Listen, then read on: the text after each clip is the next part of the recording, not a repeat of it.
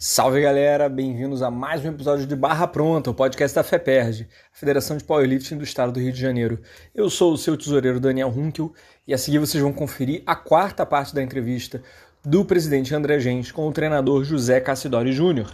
Dessa vez eles vão falar mais especificamente sobre periodização conceitual, né? falar um pouquinho sobre como é que a teoria da periodização se encaixa é, junto a esportes que têm calendários né, interferentes de formas diversas, os problemas de você não observar os princípios e como que muitas vezes a própria forma de você ler, é, abordar, traduzir esses conceitos de periodização geram as confusões metodológicas que a gente vê hoje em dia.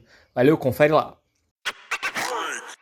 E já, já aproveitando também sobre essa questão de periodização, de ir no máximo ou não, você citou num, num vídeo seu no canal do YouTube um estudo muito interessante, muito interessante que a galera hoje em dia tem gente que está caindo na falácia aí de alguns pseudo-influenciadores, ah, periodização não importa, tal.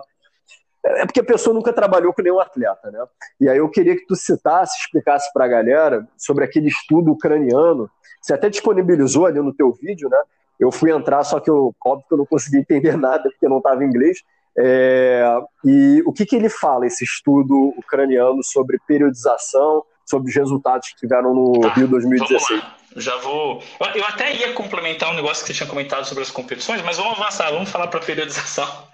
Que, que, não, não, mas, mas pode complementar. Tá, então, então beleza. Só da, assim, um complemento bem rápido. Você estava comentando ali da, das competições, né? Do cara querer ir para o Mundial sem ter qualificação, não sei o quê. E daí eles vão lá, organizam um, um outro campeonato para conseguir, né? E daí o, é, molda lá a situação para um atleta X conseguir bater um recorde, coisas do tipo. Mas uma coisa é certa, o André. Por mais que exista toda essa questão de marketing, as competições principais são as sempre, sempre serão as que têm o maior prestígio.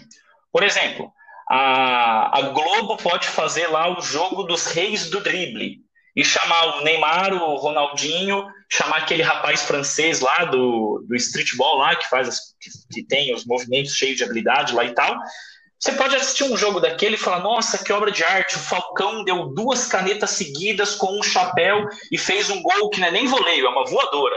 Nossa, que coisa espetacular, que coisa maravilhosa, que coisa linda. No entanto, isso nunca vai ter um prestígio, por exemplo, que tem uma Copa do Mundo de futebol. Uma final de Copa do Mundo. Você chegar e falar assim: olha, é, pegaram lá o Justin Gatlin, você tem até esse vídeo na internet e levaram, acho que ele lá no, no, no, Oriente, não sei se foi no Japão, se foi na China, e colocaram ele para correr numa, numa pista cheia de ventilador. Ele conseguiu correr 9,45. Cara, não importa, não é nem campeonato mundial e nem Jogos Olímpicos, não tem prestígio. Entende o que eu estou falando? Não tem prestígio.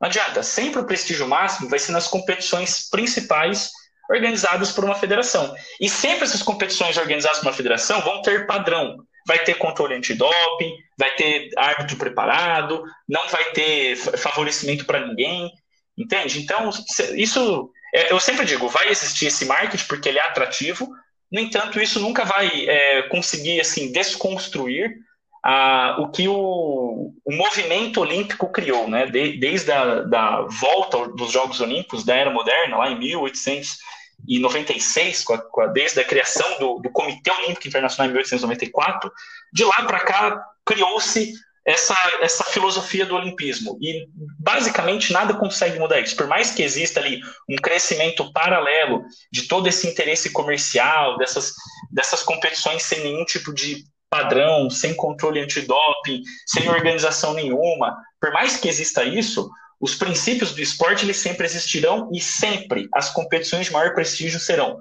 os campeonatos mundiais organizados pelas federações e os Jogos Olímpicos. Ponto. Nas modalidades que não são olímpicas, os campeonatos mundiais organizados pela Federação Internacional. Então sempre será assim. Entende? Não, não tem como. Da mesma forma que você comentou aí na, no, no Powerlift. Tem uma federação séria que está trabalhando, entendeu? E é ali que vale realmente os resultados. Se você pegar um, um, uma organização esportiva paralela que não faz, por exemplo, controle de doping, ou que você vai lá e, e, e molda a data das competições de acordo com os interesses de determinado atleta, isso dá, dá ibope na internet, mas isso não se consolida. Entende? Sempre o prestígio maior vai ser daquela competição que segue os princípios do esporte, os princípios do, do olimpismo, seja num campeonato mundial, seja em Jogos Olímpicos, independente da modalidade ser olímpico ou não. Certo? Perfeito. É o, é o título de uma pesar, competição exatamente. séria que sempre vai pesar que mais. concerne lá a periodização que você estava comentando, esse estudo ucraniano que eu citei é um estudo muito interessante porque diz o seguinte, e, na verdade, assim, eu até citei esse estudo porque há um tempo atrás eu li um, um artigo, inclusive de um autor brasileiro, que criticava muito a teoria da periodização e o, e o, e o pesquisador ele tinha usado como fundamento uma análise da dinâmica dos resultados de atletas de atletismo no ano de 1995. E daí ele estava explicando lá que de 18% a 25% dos atletas atingem é, as melhores marcas do ano na competição principal. É, e, as, e, daí, quando eu, eu, vejo essas informações, surge o, o seguinte questionamento. Esse resultado baixo, aí, 18% a 25% dos atletas, não atinge o resultado na principal competição. O que isso realmente significa? Porque você pode interpretar várias coisas. Pode significar que ninguém faz periodização, pode significar que todo mundo periodiza, mas não necessariamente todo mundo tenha conhecimento da teoria da periodização. Porque, por exemplo, a não ser que você acompanhe o treinamento de um atleta no dia a dia e você registre tudo o que ele faz no seu computador e você, depois você tabule esses dados e, e desenhe um gráfico, a não ser que você faça isso, a não ser que você tenha acesso a esses dados, se um atleta chegar e falar que faz periodização, é simplesmente a palavra dele contra a sua. Você não concorda comigo? Por exemplo, eu chego aqui e falo para você, ó, oh, André, todas as pessoas que eu treino aqui Sim. no meu estúdio fazem periodização. Por que, que a minha palavra, falar que eles fazem periodização, supostamente deveria ser validada como aquilo que está escrito no livro do Matviev sendo aplicado aqui. Entende o que eu estou falando? Daí, daí eu vi esse, esse artigo e eu falei, pô, estranho, né? Sim. E ainda mais 95, né? É um, é um, assim, é um ano ali pré-olímpico, mas não é um ano olímpico, é um ano que os atletas eles estão, vamos dizer assim, segurando ali no, no processo de treinamento, visando a Olimpíada no outro ano. Aí veja bem, 1995, apesar do artigo ser 2015, 2016, algo assim. Aí, em 2016, um mês depois dos Jogos Olímpicos, ou dois meses depois dos Jogos Olímpicos, saiu no, no, no periódico lá da, da Universidade da Ucrânia, lá na universidade que o Platonov é reitor. Né? O Platonov, na minha opinião, é o maior especialista do mundo na área do esporte hoje. Ninguém é mais especialista do que o Platonov, sabe? E ele é, ele é reitor dessa universidade. Aí veja bem, os pesquisadores fizeram uma análise da dinâmica do resultado dos atletas de atletismo na Olimpíada do Rio 2016. E o que, que eles mostraram? Os atletas que ganharam a Diamond League, né? Diamond League é um torneio paralelo que acontece no, no que é organizado pela federação e tudo mais. É, só que ele tem várias etapas ao longo do ano. E o atleta que é o que ganha essa, essa competição, ele ganha pela soma de pontos que ele faz em cada etapa, entende? No final das etapas ele ganha uma grande premiação. Se eu não me engano, até em diamantes, por isso que é Diamond League. Não, não tenho certeza quanto à premiação, mas enfim. E aí o que acontece? Para o atleta ele ser campeão da Diamond League, ele tem que competir bem o ano inteiro, porque tem várias etapas da Diamond League. Só que em ano olímpico, tem atleta que foca nos Jogos Olímpicos e periodiza. E tem atleta que não. E o que, que o estudo ucraniano mostrou? Que somente 6%, 6% dos atletas que ganharam a Diamond League conseguiram ganhar os Jogos Olímpicos. Entende? Agora, olha só que interessante: dos atletas que não buscaram atingir grandes marcas em competições de segundo escalão e focaram nos Jogos Olímpicos, 53% conseguiram a melhor marca do ano nos Jogos Olímpicos. E isso fazendo toda a análise da dinâmica dos resultados.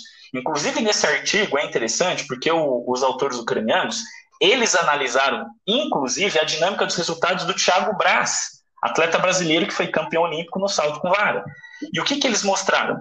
Que o Renault Lavillenie, que era o atleta que era o melhor do mundo naquele momento, ele perdeu para o Thiago Braz e eles mostraram o quê? Que o Renault Lavillenie ele participou excessivamente de competições de segundo escalão, visando sempre a vitória, porque tem muito interesse comercial nessas competições. Ele ganha muito dinheiro em cada competição que ele ganha, certo? E aí ele montou a, a, organização de treinamento dele de um jeito que ele competiu muito para tentar ter ali um alto valor é, financeiro de arrecadação em cada competição e ele não chegou nos Jogos Olímpicos na forma desportiva. De a forma desportiva seria esse estado de preparo ótimo para atingir o resultado máximo. Então, o que, que acontece? Ele optou por uma dinâmica de cargas mais linear e participou em excesso em competições. Já o Thiago Braz participou de algumas competições, até com o objetivo de melhorar a preparação dele, e focou todo o treinamento para atingir o máximo desempenho nos Jogos Olímpicos. E isso não são palavras do treinador do Thiago Braz e nem do Thiago Braz, é a dinâmica dos resultados que mostra. Quando você pega os resultados do atleta em todas as competições do ano e você põe ela num gráfico, por exemplo, ó, mês de janeiro, o atleta saltou 5,80 metros. É, no fim de janeiro, 5,82 metros. No meio de fevereiro, 5,78. Ah, no fim de março, 5,96. Quando você pega esses, esses resultados e põe num gráfico que fala do nível do resultado e, e no tempo, você desenha uma linha, ali você tem a dinâmica dos resultados. A dinâmica dos resultados, ela indiretamente consegue mostrar para você como que o atleta está treinando. Entende o que eu estou falando? Porque se o resultado do atleta não está atingindo níveis máximos no início, Sim. e depois ele tende a ter um crescimento muito alto, quer dizer que, provavelmente, naquela etapa no início do ano, ele estava dedicando tempo à preparação geral, por exemplo. Tá entendendo que eu tô falando? Aumento da força. Não necessariamente usando totalmente preparação especial, fazendo lá só salto com vara, salto com vara, salto com vara, salto com vara, sem se preocupar com outros componentes do preparo. Entende? Só que ele estava criando premissas. Na hora certa, quando ele especificou mais ali com a preparação especial, ele conseguiu o ápice do desempenho na hora certa. Então, é só a dinâmica dos resultados mostrou que o Thiago Braz ganhou do Renault Lavillenie porque ele focou nos Jogos Olímpicos, enquanto Renault Lavillenie focou em competições comerciais. Esse mesmo estudo, que mostrou que 6% dos campeões da Diamond League ganharam os Jogos Olímpicos. E menos de 15% dos atletas que conseguiram premiação na Diamond League conseguiram premiação nos Jogos Olímpicos. Então aqui você já percebe, e daí você olha essa dinâmica de cargas, 53% dos atletas que atingiram a melhor marca do ano nos Jogos Olímpicos não tiveram o mesmo êxito em outras competições anteriores. Então, assim, tudo mostra ali de forma direta e indireta que as leis que regem o processo de preparação que foram explicadas pelos princípios da periodização do treinamento esportivo são válidas, elas acontecem, elas sempre acontecem. O fato de você ter mais competições, o fato do calendário esportivo mudar, não muda a, as leis de funcionamento biológico do organismo. Entende? Às vezes você conversa com um determinado treinador e o treinador fala assim: ah, não, para mim, não me importa fazer aqui uma etapa de preparação geral e depois uma etapa de preparação especial, porque nesse início de ano aqui tem várias competições importantes. Então, tem que fazer só preparação especial.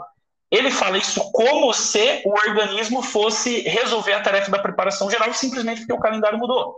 E, e, e isso não tem nada a ver, entende o que eu estou te falando? O organismo funciona de um jeito, o, o calendário competitivo de outro. Sim. E eu sempre digo o seguinte: o que, que as pessoas têm que entender sobre periodização do treinamento desportivo? O objetivo da periodização, veja bem, o objetivo, que isso fique claro, é fazer com que o atleta aumente o resultado esportivo de macrociclo para macrociclo. Ou seja, a cada ano, ou, pelo, ou no mínimo a cada semestre de, de, treinamento, o atleta se apresente num nível melhor do que no macrociclo anterior. Esse é o objetivo da periodização. A tarefa da periodização, veja bem, não é, não é mais o objetivo, é a tarefa é você manipular ou distribuir as cargas de treinamento de uma forma na qual esse ápice de desempenho, que é garantido de macrociclo para macrociclo, ele venha coincidir com as competições principais. Entende, Vitor? Então, essa é a tarefa da periodização. Agora, o que de fato acontece, que eu falo que é uma lei de funcionamento do organismo, é que nenhum atleta consegue atingir o máximo e ficar nesse máximo por quatro meses, por exemplo. Esse pico de desempenho, que a gente vai chamar de forma desportiva, que não é qualquer pico. É um pico que é superior ao do macrociclo anterior, que é construído junto de determinadas condições. Esse pico de desempenho, ele vai se manter por no máximo dois a dois meses e meio. Depois o atleta ele piora o resultado. Por quê? Porque não é possível você conseguir manter o mesmo nível, vamos dizer assim, de aperfeiçoamento de cada um dos componentes do preparo ao mesmo tempo. Por exemplo, você pega lá um, um atleta de futebol, é impossível que você consiga manter por muito tempo a máxima produção do sistema cardiovascular, com a máxima densidade mitocondrial, com a máxima capilarização, com a melhor técnica do ponto de vista biomecânica, com maior nível de força explosiva, com maior nível de força máxima, com maior nível de velocidade, com o ápice do preparo psicológico, com o ápice do conhecimento tático não é possível, porque cada influência de treino é importante para um determinado sistema do organismo, mas não é boa para outro sistema do organismo. Então, você conseguir organizar tudo para que o atleta atinja esse ápice do desempenho que ele esteja nesse máximo, não é possível você prolongar isso por muito tempo, porque não tem como, entende? Os componentes do organismo são instáveis e sensíveis. Por exemplo, a gente sabe, se você faz um trabalho, vamos supor, puramente aeróbio, exercício, ciclo de baixa intensidade, ele pode ser bom para o coração, mas ele não é bom para o aumento da velocidade ou da potência ou da força muscular. Entende? Se você dedicar muito tempo à preparação de força máxima, vamos supor no powerlift, que é o, que é o teu esporte, talvez você não consiga dedicar tempo suficiente a uma correção técnica. Um pequeno detalhe técnico biomecânico pode ser a diferença de você conseguir executar no máximo ou não, ou bater o seu recorde pessoal ou não. Então, quando você vai distribuir as cargas de treinamento, você tem que considerar essas questões e organizar o processo, ou seja, a tarefa da periodização, de um jeito que você consiga atingir o ápice na hora certa. Agora, o objetivo da periodização é de macrociclo para macrociclo você ter esse ápice. Entende? Então, a periodização ela é fundamental, ela existe, ela acontece normalmente. As pessoas que negam a periodização do treinamento esportivo, eu sempre digo o seguinte: de duas, uma.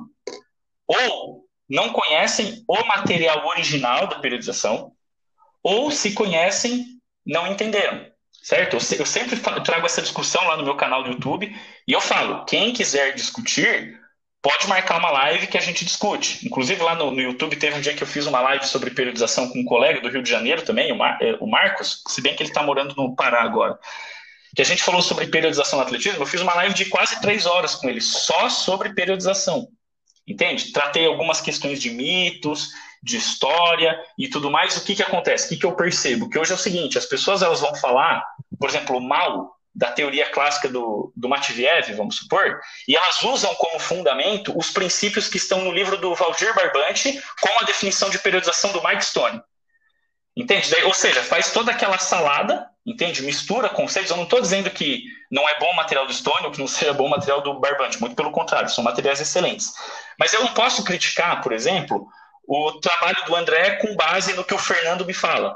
Entende o que eu estou te dizendo? Então, assim, muitas vezes as pessoas não conhecem a teoria clássica, elas nunca tiveram acesso, por exemplo, ao material do Matviev e querem criticar o material do Matviev, sem nem saber o que é o material do Matviev. Esse é, o, na minha visão, o principal é, é, problema hoje da periodização. Tanto que no meu livro, tem um, em um dos capítulos, eu faço uma sessão nele que se chama Equívocos Ocidentais na Interpretação da Periodização do Treinamento Desportivo onde eu faço uma crítica bem grande a vários autores. Não críticas pessoais, obviamente, é uma, é uma discussão a respeito do tema. Né? Então, por exemplo, às vezes algum autor vai lá e fala assim: ah, periodizar é você organizar a metodologia de treinamento para sintetizar proteínas específicas que têm a ver com rendimento. Eu falo, ó, não é bem assim. Isso resolve a tarefa da metodologia do treinamento da capacidade física, mas não resolve a questão tática no esporte. Você pode ser muito bom funcionalmente falando, mas você pode errar a tática de distribuição de esforços numa corrida de maratona e perder, por uma questão tática. Você pode estar voando psico, é, tecnicamente, taticamente, fisicamente. E chega lá no momento da competição, você ficou muito ansioso, ali no momento você tem um, um, um, um como que eu posso dizer assim, um ápice de apatia, vamos dizer assim, causada pelo excesso de ansiedade 10, 15 dias antes da competição, e todo aquele teu nível físico, técnico, tático, ele diminui naquele momento. No dia seguinte você já está pronto de novo para bater o recorde mundial, mas naquele momento você não bateu, porque psicologicamente você não está bem. Então, como é que eu vou definir periodização, por exemplo, como um conjunto de métodos de treinamento que vai sintetizar proteínas específicas para o rendimento? Entende o que eu te falo? Então, assim, eu não posso misturar os conceitos. Então, quando eu falar, por exemplo, sobre a teoria clássica da periodização do treinamento, existe, por exemplo, toda uma escola russa e soviética que veio se desenvolvendo uma mesma linha de raciocínio, até chegar no ponto que está hoje. E aí, muitas vezes, a gente quer criticar a teoria clássica da periodização, né? E, e moderna, porque ela, ela, ela começou de um jeito e ela foi se alterando, né? Se você pegar, por exemplo, os próprios materiais do professor Matviev, na década de 2000, eles não são iguais aos dos anos 60. Não que o material dos anos 60 seja ruim, mas ele passou por alterações que vêm da, da, da evolução natural da ciência. Então, muitos conceitos novos foram adquiridos, as coisas mudaram um pouco e conhecimento novo foi inserido no processo, ele foi adaptado.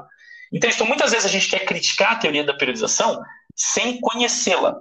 Tanto que eu sempre falo o seguinte, que mais um problema que a gente vê assim, claramente nos próprios materiais de periodização na língua portuguesa. A gente vai pegar os materiais de periodização na língua portuguesa e entenda, isso não é uma crítica aos autores, tá? Isso é uma crítica à forma ocidental de pensar. Então ninguém é culpado. A culpa é da nossa cultura, não das pessoas em específico. Quando você pega os livros de periodização, você começa lá a ler, ah, tá aqui metodologia, capacidade física, técnica, tática, periodização. Na hora que você vai ler sobre periodização, o cara escreve ali, vamos por 10 páginas, falando, ó, periodização, organizar, planejar, não sei o quê, atingir o desempenho. Daí começa uma página escrita assim, modelo Mativieri. Aí você vira a página, modelo Verkhochansky. Daí você vira a página, modelo Bompa. Vira a página, modelo Vorobiev. Vira a página, modelo Bondarchuk. Vira a página, modelo Stone. Sabe? E aí vai. E, e você fica ali resumindo é, abordagens, né? no caso de abordagens alternativas, pensamentos de autores, críticas que um faz contra o outro, e você não se aprofunda em nada. Entende? Então, muitas vezes eu, eu, falo sobre a importância de se aprofundar no conceito de periodização. Por exemplo, eu trago no meu livro a questão da, da teoria clássica, igual eu falei, escrevo quase 200 páginas sobre a teoria clássica da periodização. E a evolução que ela teve com o passar do tempo, ou seja, ela se alterou e tem muitas coisas importantes e que levam em consideração a biologia do esporte, a psicologia do esporte, a biomecânica do esporte, Tá entendendo? A questão tática, o próprio desenvolvimento natural do esporte. Por exemplo, se você pegar um livro hoje de periodização no futebol, ele já vai considerar questões táticas que mudaram ao longo dos anos. Se a gente olhar hoje o padrão de jogo de, um, de uma equipe europeia, aqui nos anos de 2010 a 2020, e comparar com esse padrão de jogo de uma equipe, da mesma equipe europeia, do mesmo clube europeu, lá nos anos 70, é completamente distinto. Então não tem como você pegar as indicações de treinamento dos anos 70 para aplicar nos anos 2000 ou 2010, 2020. Entende? Então muita coisa muda. E às vezes a gente quer pegar lá um material do passado mal interpretado, que a gente nem leu, que a gente pegou o que um autor explicou sobre o que ele supostamente leu sobre aquele, sobre aquele cara que fundamentou a teoria. E aí eu quero criticar a teoria sem ter conhecimento dela. Então acho que esse é um problema muito sério, porque quanto mais o tempo passa, pelo menos no, na escola que eu estudei, lá na, na Rússia, mais consolidado está o conceito de periodização. Se você chegar na Rússia, você conversar com os especialistas na área do treinamento desportivo, e você chegar no cara e falar que periodização não funciona, o cara ele vai rir da sua cara e vai achar que você é terraplanista. Entende? Ele vai achar que você é, acredita no, nos iluminados e que vacina faz mal Sim. e que o mundo está sendo dominado por alienígenas. Ele vai achar que você é isso, ele vai achar isso ridículo. Ele vai falar, nossa, o conceito mais bem fundamentado aqui da história, que todos os atletas têm mostrado que funciona, o cara quer vir falar que não funciona e que não existe. Só que daí, agora eu vou passar o pano, diremos assim, né? Porque eu fiz aqui uma crítica. Mas eu passo o pano agora, no caso para os autores ocidentais, porque, igual eu falei, o nosso problema hoje não é relacionado com os autores em si. Não é o, o por exemplo, você, agora no, eu, no, exemplo que eu dei, talvez você lembre de autores que você tenha lido sobre isso. Daí você fala, pô, o autor lá quer dizer que o cara fez uma cagada? Não, o cara não fez uma cagada. Ele explicou o raciocínio que ele tem, que é um raciocínio bom, com base no material que ele conhece. Então, por exemplo, se eu pegar o, esse artigo lá que eu falei para você, que o autor disse que a periodização não servia, se eu pegar os argumentos dele, eu concordo plenamente pelos argumentos dele, pela visão que ele tem de periodização, a crítica que ele faz, eu concordo em 100% plenamente. O problema é que a visão que ele tem de periodização clássica não é a visão que eu tenho. Entende? Porque eu tive acesso ao material do leste europeu com qualidade, leio até hoje. E às vezes o cara pega lá um material do leste europeu explicado pelo ocidente, por autores que não tiveram, vamos dizer assim, real acesso ao conteúdo do, do leste europeu. Entende? Então tem muita discussão sobre isso e má interpretação. E a partir dessa má interpretação é que vem os problemas. É igual eu, eu, uma discussão que eu faço com alguns amigos aí em live, né? Tem uma, uma, fra uma frase que uma vez eu falei que virou já um, um jargão ali entre nós. É, erros terminológicos levam a erros metodológicos. Então, quer dizer, você interpreta mal, na hora que você vai aplicar, só sai cagada. Entende? Aí você vai falar que o conceito não funciona. Pô, perfe... não. Exatamente. É, é erro. Resumindo, assim, às vezes as pessoas têm essa péssima mania de querer opinar em tudo, né? Porque nem sempre a gente é obrigado a opinar. Uhum. Se não conhece, é melhor não opinar, inclusive. E aí, quando quer opinar, não quer ver o filme, quer ver a resenha é. de alguém que viu o filme. E aí já começa a confusão. E aí vai virando uma grande confusão. É isso aí, galera. Mais um episódio, mais uma parte da entrevista com o treinador José Cassidori Júnior. tá começando a ficar quente, né? Bem é, profunda aí a, a, discussão, começando a falar já de área acadêmica e só vai continuar daí para daí para dentro. Confiro na próxima parte, ele vai continuar a aprofundar com o presidente André Gente a questão da periodização. Você não pode perder, compartilha com todo mundo que conhece e curte, seja da área de powerlifting, seja do levantamento de peso olímpico, strongman, crossfit ou qualquer outro esporte que pode se interessar, porque periodização é para todo mundo. Valeu, um abraço.